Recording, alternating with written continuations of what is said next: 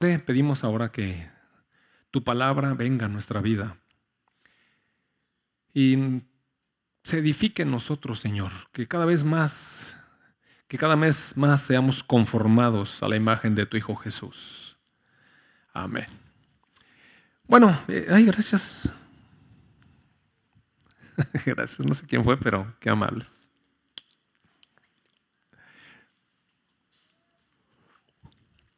Bueno, eh, fíjese que eh, la semana pasada tuve que hacer un pequeño paréntesis por cuestión de, los jóvenes y como le comentaba yo, pero eh, quisiera retomar el asunto de la alabanza porque sabe que hoy voy a hablar de un tema que se llama por encima de nuestras circunstancias. veo cómo la gente batalla con tantos problemas y se aflige y se desgasta Dentro de esas personas estoy yo, déjame decirle que este mensaje, eh, el Espíritu Santo estuvo hablando conmigo también.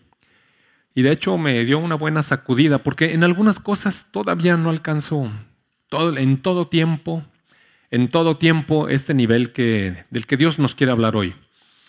Y es un nivel de, de victoria permanente. Mire, el cristiano es una persona victoriosa, porque la lucha nuestra ya la, luchó Dios y ya la ganó, mire. Aún en las peores circunstancias, Dios ya ganó esa, esa victoria. Hoy en la mañana leía yo ahí un fragmento en la escritura donde dice, ¿dónde está, oh muerte, tu aguijón? ¿Dónde está, oh sepulcro, tu victoria? Mire, es una declaración del apóstol a lo peor que le tememos, la muerte. Y viene y la reta dice, a ver, ¿dónde estás? ¿Dónde está eso de lo que te jactabas? Donde, donde el hombre realmente se siente agobiado porque lo más preciado que tenemos es la vida, amados hermanos. Sin embargo, mire, aún en eso tenemos victoria. Es una victoria ya ganada por nuestro Dios. Entonces, va muy de acuerdo con el mensaje que viene en el boletín hoy. Le recomiendo que lo lea despacito después. Y voy a entrar directamente sobre la palabra. ¿Sabe que eventualmente pasan situaciones a nuestra vida complicadas? Hay cosas que no buscamos. Es más, hay veces que estamos buscando el reino de Dios con un corazón sincero, con limpieza en nuestro corazón. Y de pronto aparecen cosas. En, la en el transcurso de la semana, alguien, un hermano me preguntó que si, que, ¿por qué eh, una, una persona que le conoce le decía es que yo no me acerco a Dios porque parece que cada vez que me acerco a Dios empiezan a complicarse las cosas. Y entonces, fíjese el razonamiento. No me acerco a Dios porque cuando me acerco a Dios pareciera que todo se complica. Pareciera. Pero esos son nuestros ojos, mire. En realidad, eh, en primer lugar, ¿qué va a pasar si no nos acercamos a Dios, amados? Como si de afuera estuviera la cosa mejor. Pero en realidad, cuando nos acercamos a Dios, Dios va quitando de nuestra vida situaciones que nos parecen que son complicaciones, pero no son, mire, es solamente una perspectiva más elevada. Entonces, hoy quiero leer con ustedes un par de pasajes. Si me acompañan, por favor, al libro de los Hechos. El primero está en el capítulo 12 de Hechos. Es una narración de un suceso que, bueno, ustedes ya lo conocen, quizás lo hemos leído en otras ocasiones. Si me acompaña, por favor, al capítulo 12 del libro de Hechos, en el verso 1 en adelante, dice, en aquel mismo tiempo, el rey Herodes Mire, el rey Herodes era un hombre que no temía a Dios, a pesar de que le conocía. Sabe que este hombre era medio judío, no era completamente judío, entonces pertenecía un, poco al pueblo del Señor, pero su corazón estaba lejos. No obstante de que el Señor le permitió ser rey, amados hermanos, cuántas cosas a veces nos da Dios oportunidad en la vida de alcanzar logros, mire. Y después nos jactamos de esos logros como si nosotros hubiéramos alcanzado eso por nosotros mismos. Dice que Herodes echó mano a algunos de la iglesia para maltratarlos.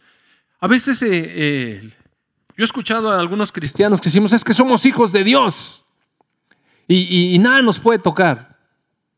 Pues yo creo que no han leído el libro Hechos, mire. Porque este Herodes tomó a algunas personas de la iglesia para molestar y para maltratar. Y no solamente maltratar, sino que mató a espada a Jacobo, hermano de Juan.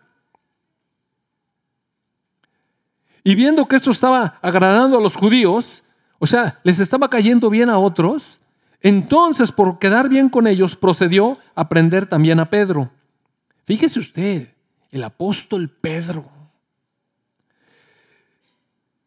Y entonces eran días de los panes sin levadura.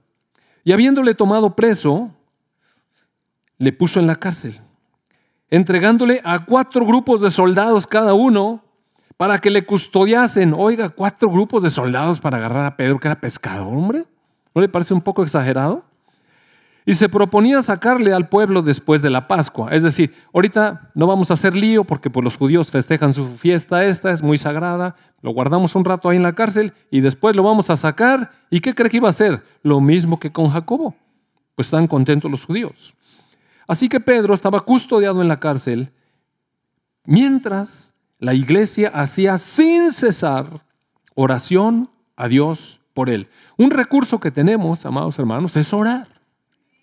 Cuando llegan circunstancias complicadas en nuestra vida, siempre tenemos el recurso de orar. Mire, orar es hablar con Dios. Es ir con Dios y consultar, amado Padre, no sabemos qué hacer. Mira, la situación está así, ya tomaron a Pedro, ya mataron a, a Santiago, ¿qué vamos a hacer? Padre, ten misericordia de nosotros o lo que sea que el Espíritu va poniendo en el corazón para orar. La cosa es que la iglesia hacía sin cesar oración a Dios por él. Y cuando Herodes le iba a sacar, Aquella misma noche estaba Pedro durmiendo entre dos soldados, sujeto con dos cadenas y los guardas delante de la puerta custodiando la cárcel. Y aquí que se presentó un ángel del Señor. Y una luz resplandeció en la cárcel, y tocando a Pedro en el costado lo despertó, diciéndolo, levántate pronto. Y las cadenas se le cayeron de las manos. Le dijo el ángel, ciñete y átate las sandalias, y lo hizo así y le dijo, envuélvete en tu manto y sígueme. Y saliendo le seguía, pero no sabía si era verdad lo que hacía el ángel. Él estaba pensando que estaba en una visión, mire. Habiendo pasado la primera y la segunda guardia, llegaron a la puerta de hierro que daba a la ciudad, la cual se les abrió por sí misma, y salidos pasaron una calle, y luego el ángel se apartó de él. Entonces Pedro, volviendo en sí, dijo, ahora entiendo que verdaderamente el Señor ha enviado su ángel y me ha librado de la mano de Herodes y de todo lo que el pueblo de los judíos esperaba. Y habiendo considerado esto, llegó a casa de María, la madre de Juan, el que tenía por sobrenombre Marcos, donde muchos estaban reunidos orando. Entonces, bueno, la iglesia seguía en lo suyo. Ya Dios había respondido, Pedro llamó a la puerta y bueno, usted sabe eso, salió la chica esta que reconoció a Pedro y del gozo que tenía, no abrió la puerta, sino que tanta alegría le dio. Estaba como estos jóvenes que gritan, ¿verdad? ¡Uh, uh, uh! Por eso, se abre la puerta. Entonces se metió corriendo y le dio la nueva a, que Pedro estaba en la puerta y dijeron, mire, no, es que no cabe que los creyentes a veces, yo no sé de qué somos creyentes, oiga, estás bien loca. Pero ella les aseguraba que así era. Entonces decían, no, hombre, es su ángel. Y Pedro seguía toque y toque afuera, ¿no? Bueno, total, ya se quedaron atónitos cuando lo vieron. Y él les dijo, con la, hizo señas que ya... Y les contó cómo el Señor lo había sacado de la cárcel y dijo, hagan saber esto a Jacobo y a los hermanos. Y salió y se fue a otro lugar. En fin, eh, la cosa fue que eh, Pedro salió ¿Y sabe qué pasó después de eso? Eh, en el verso 20 dice que Herodes estaba enojado por otra situación. Bueno, ahí hizo matar a los soldados, desde luego. Hizo matar a los soldados. Qué terrible, ¿no? Pero más adelante, en el verso 22, bueno, 21 dice que Herodes estaba vestido de sus ropas reales, se sentó en el tribunal y empezó a hacer ahí una arenga, es decir, dio un discurso, y el pueblo empezó a aclamarlo y gritaba, voz de Dios, y no de hombre. Este hombre que no quiso reconocer nunca a Dios como Dios, dejó que el pueblo lo aclamara como si fuera Dios. Y al momento un ángel del Señor le hirió, por cuanto no dio la gloria a Dios y expiró comido de gusanos. Mira, amado hermano, Dios es justo. Dios es vengador de las injusticias y Dios tiene su tiempo. Por nosotros hubiéramos hecho las cosas de otra manera. Cuando agarraron a Pedro, hubiéramos querido que le salieran gusanos en los ojos a Herodes y que lo soltaran, o alguna otra cosa, mire. Porque nosotros actuamos de diferente manera. Pero la escritura nos va enseñando cómo Dios sí es justo, mire, y Él lucha nuestras batallas. Pero está hermoso ver cómo a través de la oración Pedro fue liberado. ¿No le da alegría? La oración sí puede hacer cosas. Puede abrir puertas de la cárcel. Y quiero decir algo a la iglesia. Le quiero decir algo a la iglesia. Usted sabe que, estamos viviendo tiempos complicados, tiempos donde de repente levantan una persona y donde después se piden rescates económicos y lo que sea. Eventualmente, no crea, me ha pasado aquí por la mente que pues nadie está exento de eso, ¿por qué? ¿Verdad? Pues si no estaba exento Jacobo, si no estaba exento Santiago, si no estuvo exento Pedro, y ahorita vamos a ver que otros no estuvieron exentos de que hombres inicuos los alcanzaran, eventualmente, mire, puede caer sobre alguno de nosotros. Y de pronto la gente piensa que si agarra ya a alguien, los demás van a solidarizarse con esto. Yo le quiero decir algo de parte de, lo que siento en mi corazón de parte de Dios. Si por alguna razón algún día me levantan a mí, yo le quiero decir, no vayan a soltar nada de dinero, no quiero que se pongan a juntar ahí dinero, no hagan eso, pónganse a orar. De verdad le estoy diciendo de verdad. Pónganse a orar. Mire, si es de Dios, lo sueltan a uno. Y si no, Amados hermanos, ¿dónde está un muerte tu victoria? ¿Dónde está sepulcro tu aguijón? ¿Dónde está? Tenemos la victoria de nuestro Dios, amados hermanos. Y que se lo quiero decir a la iglesia para que se acuerden luego un día. Ojalá que nunca llegue. Pero para que tengan presente eso. Entonces, bueno, la oración es poderosa. Clamar a nuestro Dios es tener garantizado que nuestro Dios está atendiendo nuestro clamor. Porque nuestro Dios ama a la iglesia, mire. El Señor Jesucristo ama a su iglesia, es su novia. Está atento, mire. Recuerda usted la semana pasada acá unos novios, ¿verdad? Imagínese cuando la novia le pide algo al novio. Oiga, ¿sabe que cuando yo era novio de mi esposa, yo pasaba por ella a, la salida de su consultorio. Ella, ella trabajaba en un consultorio dental. Entonces, eh, cuando yo no tenía guardia, fíjese, fíjese lo que es el amor. Yo entraba a las 7 de la mañana al hospital y me quedaba toda la mañana, toda la tarde, toda la noche sin dormir y todo el otro día sin dormir hasta las 4 de la tarde. Y a las 4 de la tarde entregaba la guardia, o sea, tenía 36 horas sin dormir. Claro, lo único que me interesaba es ir a mi casa, se ir a dormir. No, no, no, no. Yo me iba a bañar y a poner perfume porque a las 8 salía mi novia. Entonces a esa hora bueno, no, a las 8 no, porque en México usted sabe, va a ir a algún lado, prepárese con una hora de anticipación, ¿no? Entonces me bañaba y me iba en el auto para recogerla. Entonces la recogía todos los días allá y un día salimos de ahí. Oiga, yo venía cansadísimo, pero la alegría de, de estar con ella me mantenía despierto todavía. Y entonces un día mi esposa me dice, ¿qué crees? se me antojó un gansito. Y le dije, ¿estás embarazada? claro que no, no le dije eso. Sino que su petición para mí fue, oiga, eso yo lo podía comprar. Imagínese un gansito. Y le dije, ¿te gustan los gansitos? Me encantan. Dijo, ok.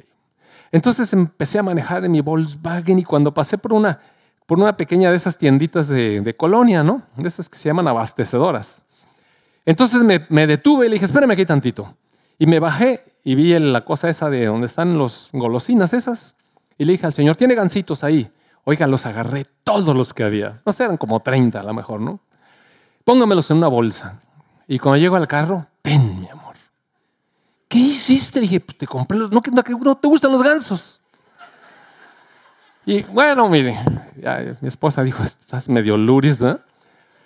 Bueno, los metimos al congelador y después estuvimos comiendo un tiempo y todos los ahí en su casa comieron gansos, etc. Entonces uno hace cosas así porque, ¿por qué hace uno esas locuras? Mire, por agradar. Ahora tráigalo. La iglesia es la novia de Cristo, mire. ¿Usted cree que no nos ama? Pues ahora le diré yo, Selah, piense, medite, medite. ¿Y usted cree que la iglesia no debiera amar al novio? ¿Verdad? También se la, mire. Porque esto de cumplir sus mandamientos solamente es posible por el amor, amados hermanos. Solamente el amor que mueve nuestros corazones es lo que nos impulsa a seguir los mandamientos del Señor Jesucristo, porque no son mandamientos, son deseos. Yo jamás consideré que mi esposa me dijo, tráeme un ganso. Si yo no era su criado, mire. Pero era su amado. Ve, el amor nos mueve a hacer esas cosas. Entonces, oremos, oremos a nuestro Dios en fe, en plenitud de fe, porque Dios sí nos escucha. Somos su iglesia, su amada iglesia. En el capítulo 16 del libro de Hechos existe otra historia interesante. Si me puede acompañar, por favor. Dice,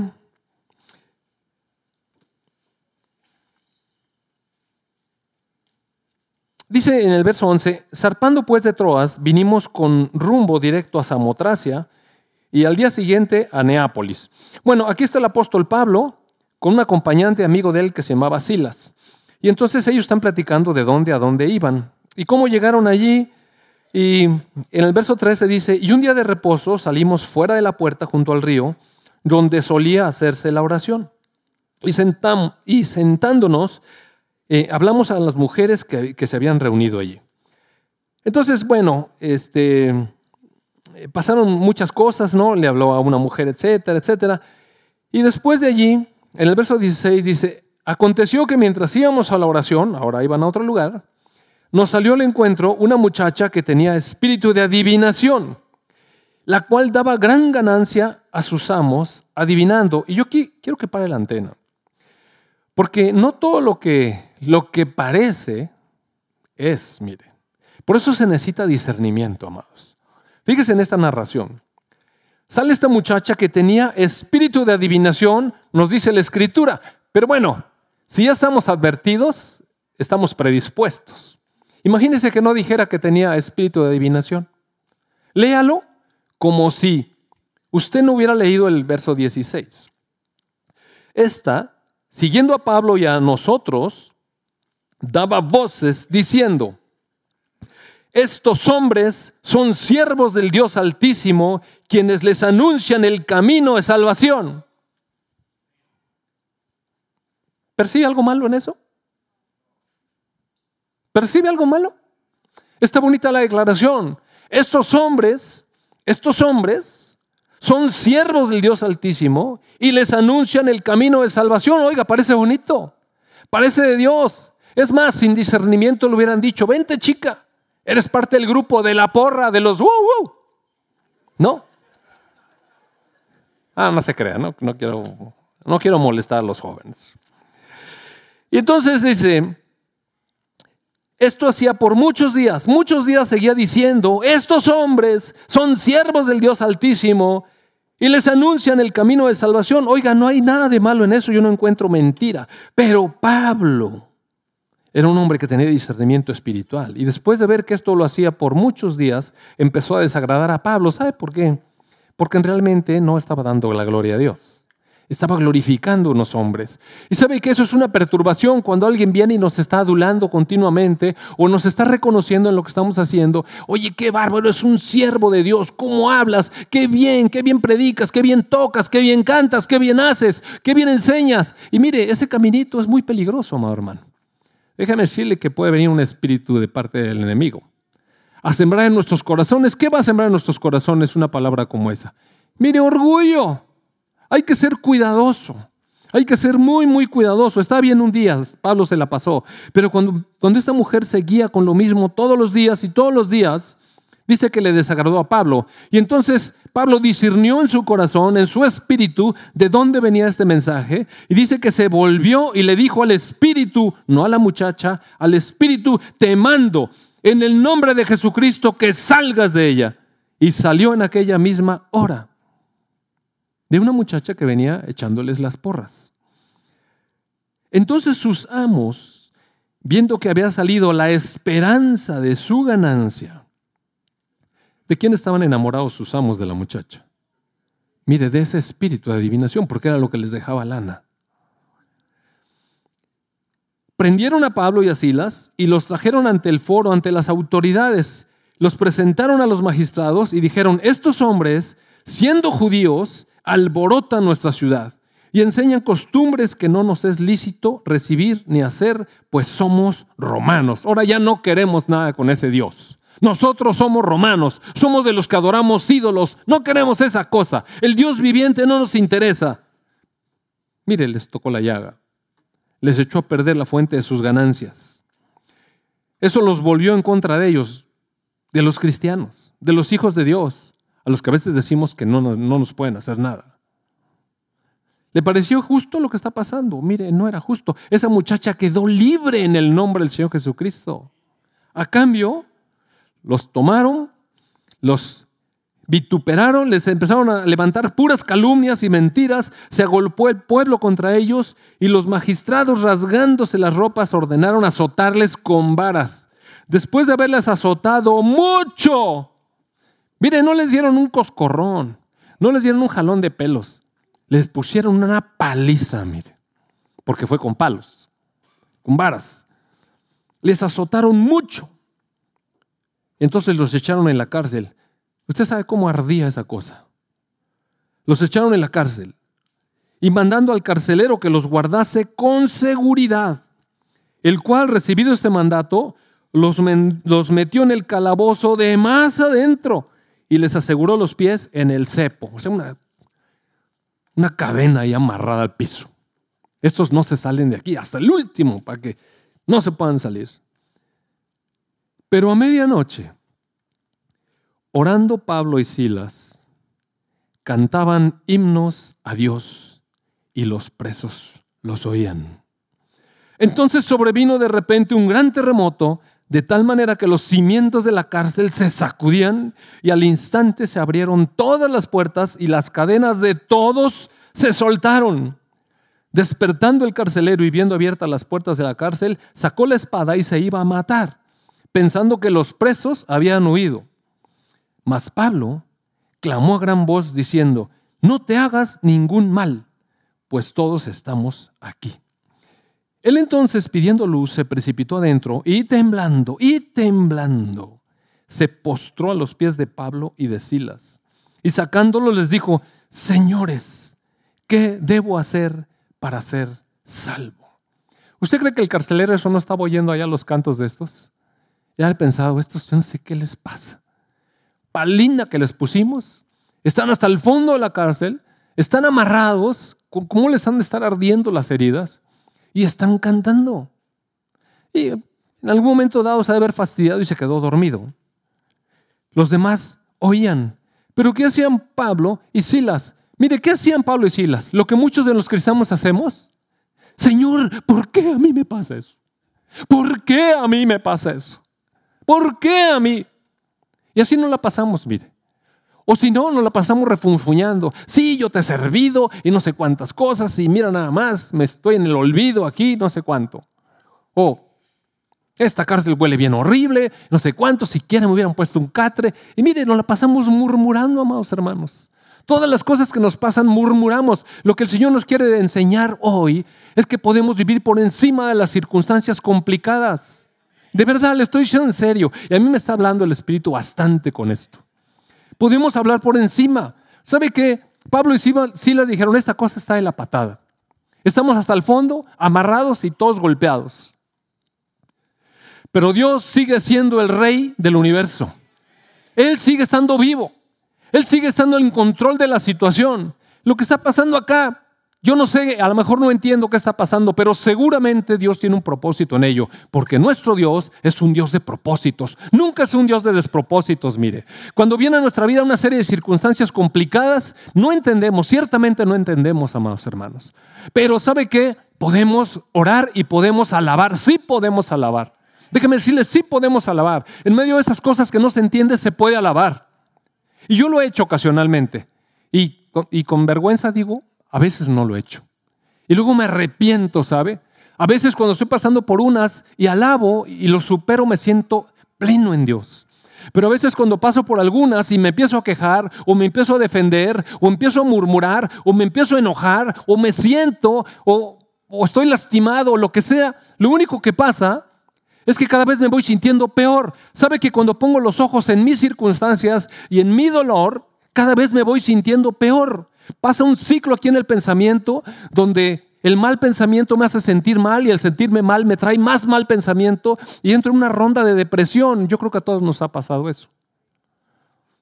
Sin embargo, a veces podemos estar por encima de las circunstancias, o no a veces, siempre podemos, siempre que decidamos, mire, esto es una voluntad rendida, una voluntad a lo que el Espíritu pone en el corazón. Yo oro y el Espíritu me va diciendo, alaba, alaba, adora a Dios, Alaba a Dios en medio de las circunstancias, porque Él sigue siendo Dios. Mire, nosotros ahorita aquí cantamos un montón de cantos que están bellísimas las letras. Cada letra la estuve pensando, siguiendo en mi corazón, en mi mente y en mi espíritu. De verdad que me gocé en medio de la alabanza con las letras de las canciones. Pura alabanza al Señor. Casi nada sobre nosotros. ¿Se fijó? Eran cánticos de alabanza, no, no de mi circunstancia, de que Él es el rey, Él es el soberano y a Él le debemos toda la gloria y toda la honra porque Él es el Señor vivo, mire. Ese tipo de canto es hermoso, esa es verdadera alabanza. Claro, cuando estamos aquí todos juntos es maravilloso. Mira, a Dios le gusta que la iglesia le cante, el cuerpo todo unido y que adore su nombre. Para eso nos creó, amados hermanos. Ahora estamos entendiendo el sentido de nuestra vida. Fuimos creados para alabarle. Fuimos creados para alabar su gloria, para declarar sus maravillas, para hablar de su poder, para conocerle más y más y disfrutarlo. ¿No disfrutó la alabanza? Sí la disfrutamos, mire. La verdad se siente como Dios está en nosotros y, y nos va levantando. Es maravilloso, la verdad es maravilloso. Pero hay tiempos complicados. Hay tiempos en los que no nos sentimos con toda la congregación. A veces estamos solos y alguien nos está molestando y fastidiando y, y nos empezamos a sentir deprimidos. Y qué momentos peligrosos, mire. A veces nos sentimos enfermos y que nadie se ocupó de nosotros. Ahora, mire, cada persona reacciona de manera diferente. Hay personas a, las mejor, a la mejor a las que si se enferman les gusta mucho que los vayan a visitar. Y cuando están enfermos, vayan a su casa y les den una palabra de aliento. Hermano, ¿cómo estás? Pues aquí pasándola con este dolor que no me deja. Hermano, pues venimos a orar por ti. Ay, gracias. Bueno, está bien. Está bien. Eh, hay, personas que así les gusta. A mí no me gusta mucho, mire, porque tengo un dolor de la patada y, quisiera estar en paz, no tener que platicar nada. Pero agradezco cuando oran por mí, sí agradezco, la verdad, sí agradezco. Entonces, no a todos les pega igual. Algunos eh, a lo mejor están heridos por algo y necesitan que alguien vaya y les sobe la espalda, hermano, pues es que mira cómo me hicieron el menos, por eso, pero es que tú vales, acuérdate. Y ahí está uno sobándole la espalda el hermano. está bien, amados hermanos, la iglesia para eso es, para animarnos unos a otros, para orar unos por otros, para exhortarnos unos a otros, para acompañarnos y, y amarnos unos a otros. Si necesita eso a alguien, oiga, qué bueno que hay otro que va y lo hace, ¿no? Gracias a Dios, que conoce la necesidad de cada uno. Y así. Pero ¿qué tal cuando nadie va? ¿Qué tal cuando nos sentimos abandonados? Mire, aquí no dice que, que la iglesia estaba orando por Pablo y Silas. Dice que Pablo y Silas estaban allá adentro y ellos estaban orando. Y empezaron a cantar. Empezaron a cantar. Y mire, la alabanza, déjame decirle algo. La alabanza no es escuchar canciones para ver cuál de ellas me pega y me levanta el ánimo. Eso no es alabar, mire. E-, eso es estarse autoconmiserando y viendo a ver si Dios de casualidad me levanta el ánimo. Pues pone unas canciones ya perdidas ahí. No, mire, la alabanza no es eso.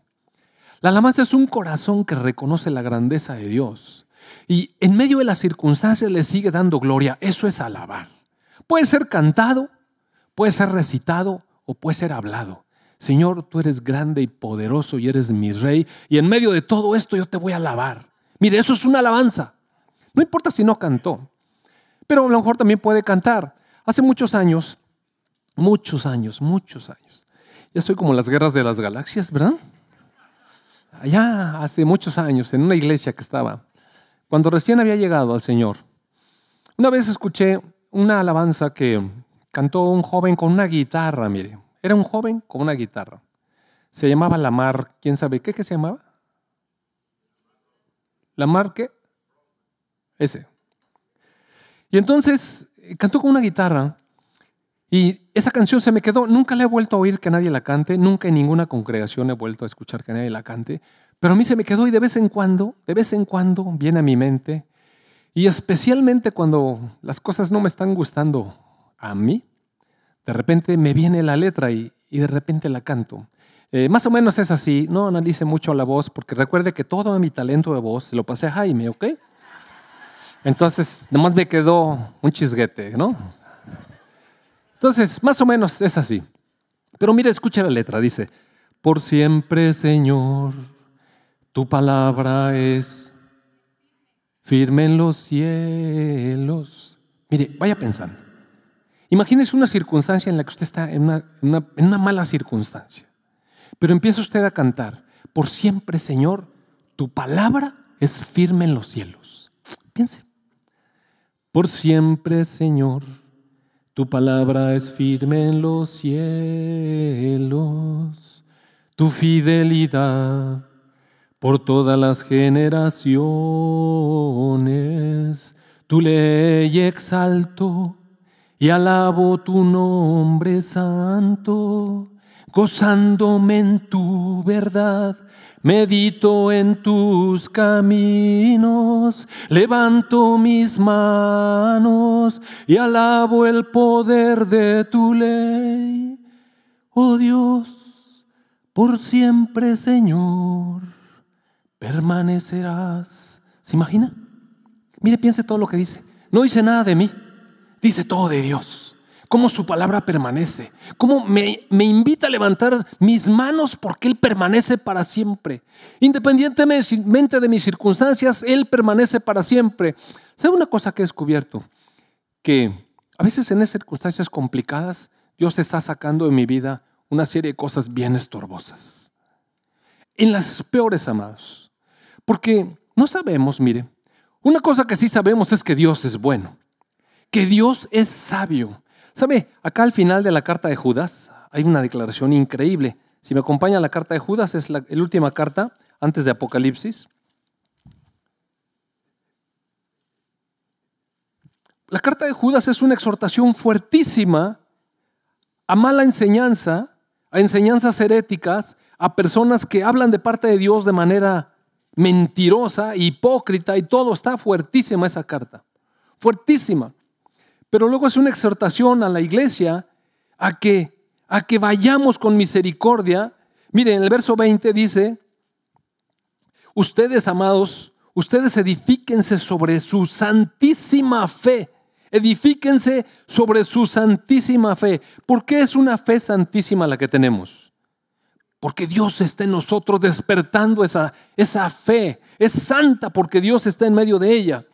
Orando en el Espíritu Santo, mire, orando con una sabiduría de lo alto, no nada más estar hablando ahí tontería y media, sino orando dirigidos por el Espíritu de vida. Consérvense en el amor de Dios, esperando la misericordia de nuestro Señor Jesucristo para vida eterna. Si alguno duda, convénzanlo. A otros sálvenlos, arrebatándolos del fuego. Y de otros, pues tengan misericordia con temor, aborreciendo aún la ropa contaminada por su carne. Hoy algunas personas, híjole, ¿sabe qué? Hay que apartarse de ellos, pero con temor, no con desprecio, amados hermanos. No con desprecio, porque no sabemos. Gracias a Dios que nos tocó y nos sacó de ahí. Bueno, yo esto no lo toco porque realmente está sucio, hereje, feo, pero me da temor, temor de Dios. Y entonces cierra así, y aquel que es poderoso para guardarlos sin caída y para presentarlos sin mancha delante de su gloria con gran alegría, al único y sabio Dios, nuestro Salvador, sea gloria y majestad, imperio y potencia, ahora y por todos los siglos. Amén. Entonces, mire, aún en una carta en donde está llena de problemas, Judas cierra con una exaltación a nuestro Dios porque Él puede hacer las cosas para presentarnos delante de Él sin mancha y con gran alegría. ¿No le parece increíble? ¿Cuántas cosas Dios hará en nuestras vidas que nos incomodan, pero que son necesarias? Yo pienso que un día el Señor me va a permitir ver todo el entramado del otro lado. En alguna ocasión, hace años, di un ejemplo que leí por ahí y me gustó mucho, y que es el ejemplo de, los bordados estos que se hacen en, en esos dos aros ¿Ha visto esos bordados de aros? Ahora no sé si haga todavía, pero, pero cuando yo era niño así bordaban a veces los trapos de la cocina. Y si usted ve el lado de atrás, oiga, es una de hilos ahí, todos enredados, no se entiende nada. Pero si le voltea está bonito, mire. Lo que pasa es que Dios está del otro lado y nosotros estamos aquí abajo viendo la parte que no se entiende. Pero cuántas cosas, cuántas cosas vamos a descubrir después. Después. Yo tengo certeza en mi corazón que una persona que fallece joven o un niño que fallece, que fallece joven y que a veces no le encontramos sentido, yo estoy seguro en mi corazón que Dios tiene un propósito en ello. Y, y que fue enviado con un propósito y una vez que cumplió su propósito, mire, listo, listo. E, está listo para ir con Dios, ya cumplió su propósito. A lo mejor ni supo, pero cumplió con el propósito porque tenemos un Dios sabio, un Dios sabio. Nosotros no alcanzamos a comprender su sabiduría. A veces murmuramos porque no entendemos lo que está haciendo y empezamos a abrir la boca. Dios nos guarde de estar abriendo la boca de verdad, amados hermanos. Porque después nos vamos a callar con vergüenza. Y vamos a decir, ay Señor, ¿cómo yo opinaba yo puras tonterías? ¿Recuerda usted cuando Job le empezó a decir a, Dios que él que era justo y que por qué le pasaba eso que y, y estaba dale y dale defendiéndose con sus amigos, lo estaban ahí molestando. Y Job era justo, Dios dijo que era justo. Sin embargo, había cosas que tratar en su vida. Él era un hombre justo, más justo que todos los que existían. Pero todavía había cosas en su corazón que tratar, porque era justo, pero no perfecto. Y entonces en algún momento dado, Job dice, si yo pudiera hablar con él y si me escuchara, si le pudiera defender mi, mi, causa. Y entonces de pronto aparece Dios y dice, ok, a ver, vamos a echar una platicada. Vamos a ver en qué liga juegas. ¿En qué liga juegas? ¿Con las flechas? ¿Con los embers? con los adultos aguados que dice Lalo, que nadie, nadie grita nada. A ver, vamos a ver en qué liga juegas. A ver qué sabes. Vamos a ver qué sabes. ¿Eres de los líderes? ¿De los maestros de la iglesia? Vamos a ver qué sabes. Dime dónde estabas tú cuando yo le puse su fundamento a la tierra. Ah. Primero te voy a hacer unas preguntitas. Si vamos a platicar y tú me vas a reclamar, está bien. Nada más te voy a hacer unas preguntas. Le sugiero que lea el capítulo 38 y 39 y 40 de Job. Miren, léalo para que se dé un... Y a veces así andamos con Dios. Es que esto y que aquello. Es que... ¿Y por qué me pasa esto? Mire, pura murmuración sale de nuestro corazón. Porque no nos está gustando las cosas que estamos pasando, amados hermanos. Pero Dios tiene propósito en todas las cosas, mire. Y luego lo vamos a ver y vamos a decir, qué vergüenza andarte diciendo. Qué vergüenza. ¿Cómo sabe usted que el día que se le ponchó la llanta, no iba a chocar en la esquina, iba a matar a alguien? ¿Cómo sabe eso? ¿Cómo sabe? Mire, no sabemos. ¿Y qué tal que el nos muestra? Mira. ¿Cómo sabe que ese niño que lamentamos tanto que, fue, que se murió, cómo sabe que no iba a acabar haciendo cosas terribles? Mire. ¿Cómo sabemos? No sabemos nada, más hermanos. La verdad es que no sabemos nada. La única sabiduría maravillosa es de nuestro Dios. Por eso hay que cantarle alabanzas, mire. Por eso hay que eh, eh, llevar nuestro corazón a eso. Ahorita no me da tiempo ya para que para ver un tema que, es, producto de, digo, ese es tema para predicar dos o tres cosas. Es una enseñanza que, que se predica mucho, está en la eh, segunda carta de Crónicas, capítulo 20. Se lo voy a platicar muy brevemente. Es un rey de Judá, es una población pequeña, y de repente se levantan tres ejércitos en su contra. Y de la nada él no les había hecho nada. Se vienen en contra de él. Y dice la escritura que tuvo miedo. Pues claro que tuvo miedo. Por supuesto. En aquel entonces los ejércitos no se andaban con miramientos. Como tampoco ahora, ¿poco usted cree que el chino ese que va, quiere echar bombas atómicas anda con miramientos? No le importa nada, mire. Oiga, ¿usted le parece que está peligroso aquí afuera? No, hombre, lea las noticias. Yo digo entre cada dirigente que ha llegado al poder, ay Dios mío. Eso es lo que se necesita, mire. ¿Quiere saber cómo se va a desencadenar la Tercera Guerra Mundial así? Junte tres o cuatro locos que tengan el botón rojo, híjole. Y, ahí está muy cerca, mire, de verdad está cerca. Está cerca. Eso está peligroso, ¿eh? No, aquí que lo asalten. Está peligroso eso. Entonces, este, este rey se siente amenazado por esos tres ejércitos Y dice que se humilló y fue a consultar con Dios. Mire qué diferencia Herodes, ¿verdad? Herodes dijo, yo soy el rey y que digan que yo tengo la voz de, voz de Dios y no de hombre. Este rey Josafat se humilló, ayunó y fue a buscar el rostro de Dios y dijo, ¿qué hacemos? Tengo miedo. Y pasa una serie de cosas, lea todo el capítulo, lo invito, está bonito. Y al final, Dios levanta un profeta y le dice, el pleito no es de ustedes, es mío. Esténse quietecitos. Y Josafat invita al pueblo y dice, vamos a ver, vamos a ver, crean en Dios, crean en sus profetas, crean. Y van a ver una cosa. Vamos a empezar por cantar alabanzas, que salga el ejército, pero adelante el ejército, alabanzas. Y levantó un grupo de cantores y empezaron a cantar. Y dice que se levantaron emboscadas unos a otros entre los enemigos y se mataron todos los enemigos, todos. E Israel no tuvo que lanzar ni una flecha, mire. Lo único que fueron a hacer fue a recoger despojos y riquezas tiradas. Entonces, hay mucho en la, escritura que nos enseña que, que alabar nos pone por encima de la circunstancia. Porque mire, déjame decirle, cuando estamos orando y estamos en una circunstancia mala, ¿dónde cree que tenemos nuestros ojos? En nuestra circunstancia. Señor, mira esto y mira aquello y mira cómo me siento. Ahí están los ojos, mire. Pero cuando empezamos a alabar, nos ponemos por encima de la circunstancia. Mire, Pablo y Silas ni se le habían quitado los moretones, ni los barazos, ni las cadenas, ni nada, pero ¿sabe qué? Se desentendieron de eso y empezaron a orar, a adorar, a alabar. Y esos están encima de las circunstancias, amado hermano. No es que nos hagamos los tontos, no, no, no. Es que nos ponemos en un nivel celestial, mire, en contacto con el Dios Todopoderoso para decirle, tú sigues siendo el Señor soberano de todas las cosas, independientemente de estas cadenas, de estos barazos y de este dolor, tú sigues siendo nuestro Dios, amado Rey. Y eso tiene mucho poder, de verdad. ¿Sabe que a diferencia de Pedro, Pedro lo soltaron y salió corriendo y se fue a esconder? Cuando Pablo y Sila estaban alabando, el carcelero se arrepintió. Su casa fue salva. Los bautizó. Luego regresaron a la cárcel porque dijo, te tengo que regresar. Y dijeron, sí, hombre, no importa. Estamos por encima de eso.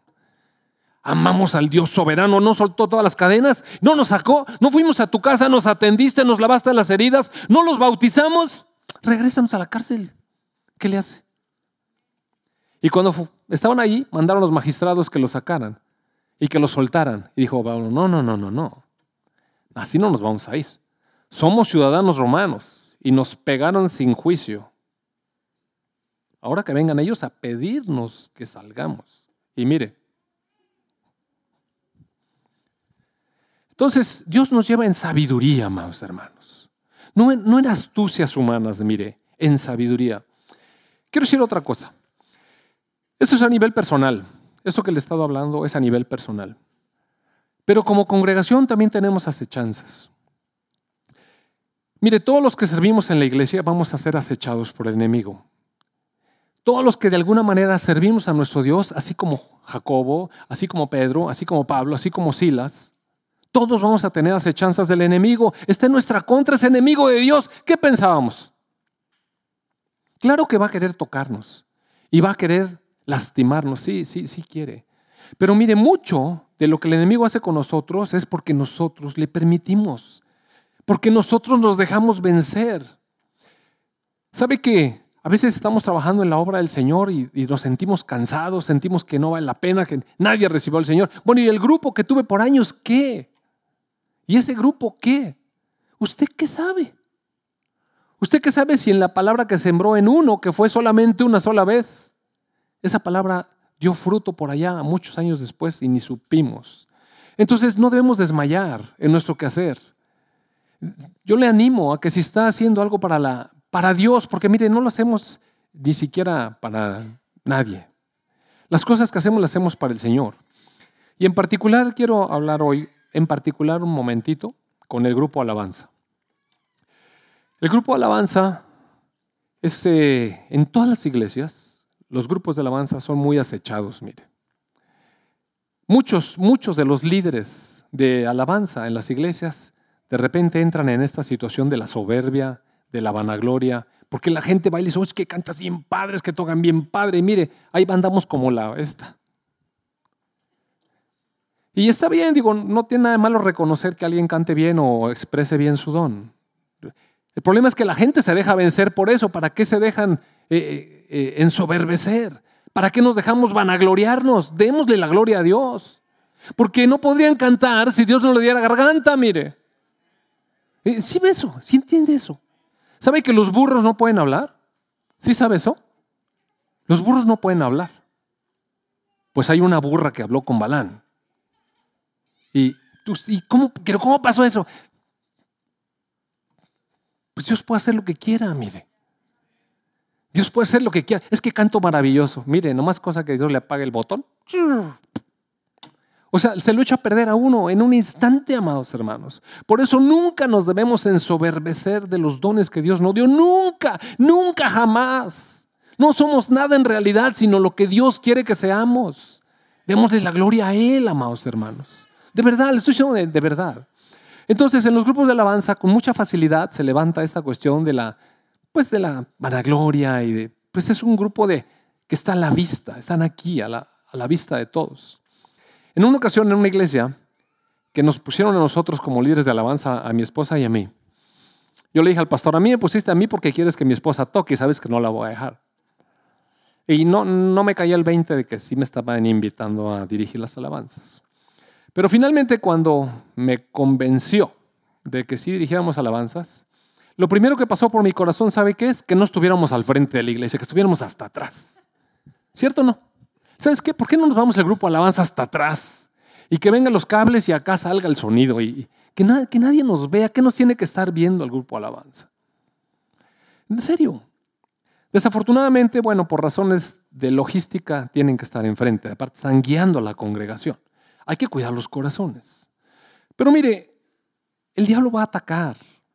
Si no se lleva al líder y a un grupo de gente porque ya le entró la rebeldía, ya no está de acuerdo con el pastor. ¿Y ¿Sabe cuántas iglesias se dividen porque el grupo alabanza se, levanta en, en rebeldía? Increíble, oiga. Increíble, eso pasa, sí eso pasa. El grupo alabanza se levanta en rebeldía contra los pastores de las iglesias. Eso pasa, mira. ¿Y de dónde cree que está el problema? El diablo trajo esa cosa a traer división, a, meter esa rebeldía en el corazón de, de, la iglesia que deberíamos estar amando a nuestro Señor Jesucristo. El grupo Alabanza está levantado por Dios para guiarnos a toda la congregación a adorar. Pero son acechados. Yo le quiero decir a la gente alabanza, igual que a la gente que está en artes y en esto, porque mire, el diablo va a venir y va a meter cosas, pequeñas heridas, para que estemos hablando unos de otros, para que no le echemos las ganas, para que nos desanimemos, para que un montón de cosas, para que empezamos a discutir entre nosotros mismos. Y eso es algo que necesitamos cuidar. Yo animo a todos aquellos que están participando de artes y de todo lo que es alabanza a Dios, que sean muy cuidadosos.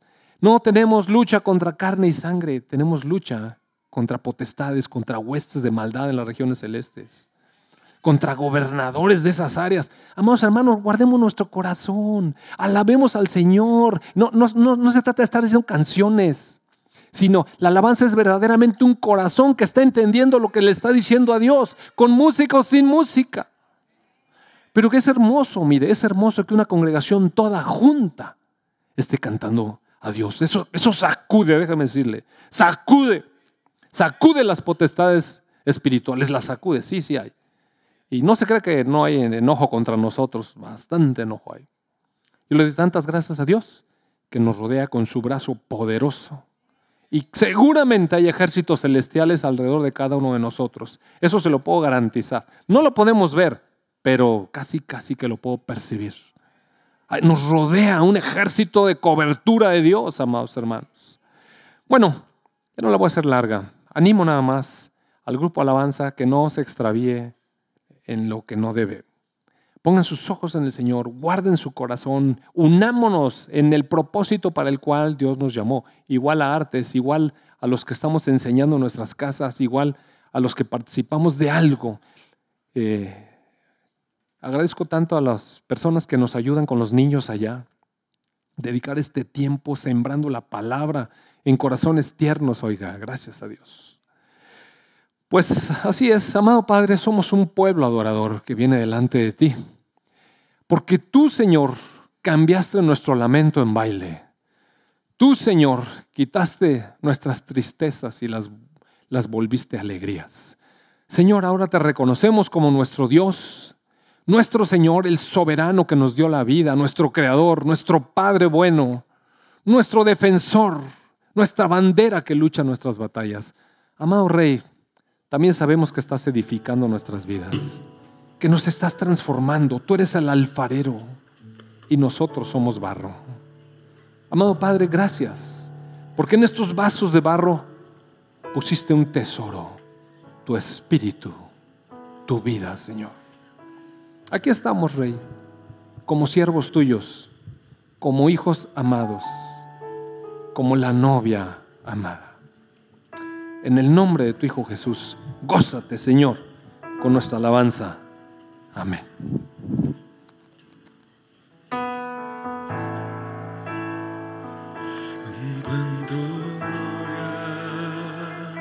en mis caminos, ni hay poder En mis propias fuerzas,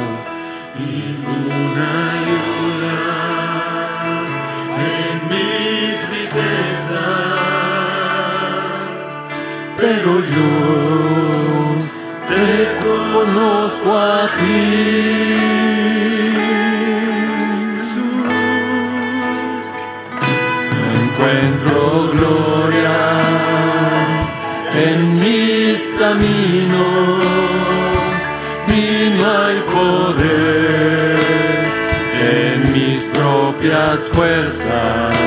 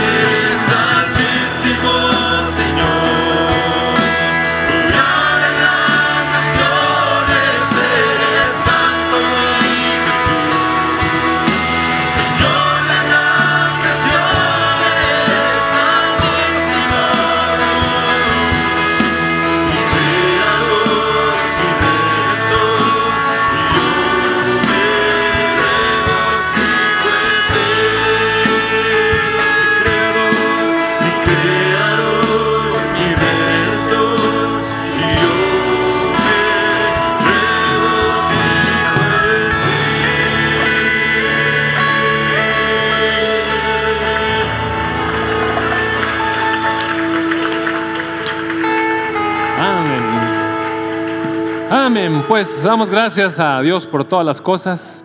Bendigo a cada uno de ustedes en el nombre del Señor Jesús. Nos vemos si pueden, pues nos vemos en la convivencia a comer ahí juntos.